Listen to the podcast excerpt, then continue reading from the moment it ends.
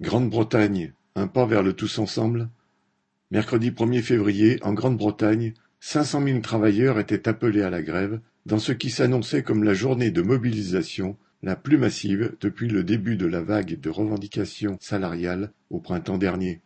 Une fois n'est pas coutume, plusieurs appareils syndicaux appelaient leurs adhérents à faire grève un même jour. Conducteurs de train, instituteurs, salariés des universités, fonctionnaires des ministères et administrations. Ils ont en commun d'exiger un rattrapage du pouvoir d'achat après une décennie de blocage des salaires et une année d'inflation à deux chiffres. Ainsi, dans l'enseignement primaire, les salaires réels auraient reculé d'un quart en dix ans. Dans chaque secteur en lutte, le mécontentement, au-delà du question du coût de la vie, prend ses racines dans les sous-effectifs et des conditions de travail dégradées.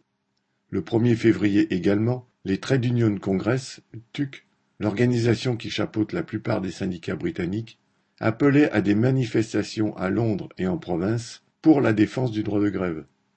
Depuis qu'une fraction des travailleurs a retrouvé le chemin de la lutte, le gouvernement conservateur et les chiens de garde médiatiques de la bourgeoisie n'ont eu de cesse de dénigrer les grèves.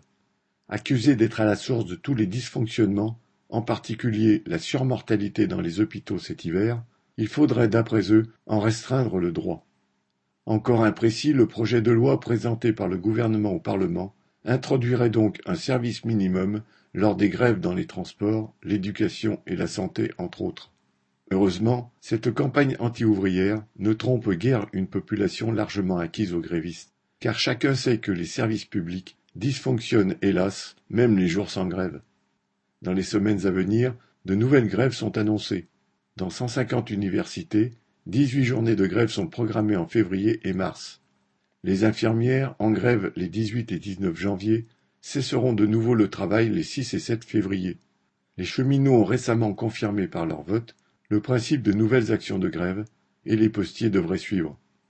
Après des mois d'agitation, la vague de protestation ne retombe pas, voire fait tache d'huile.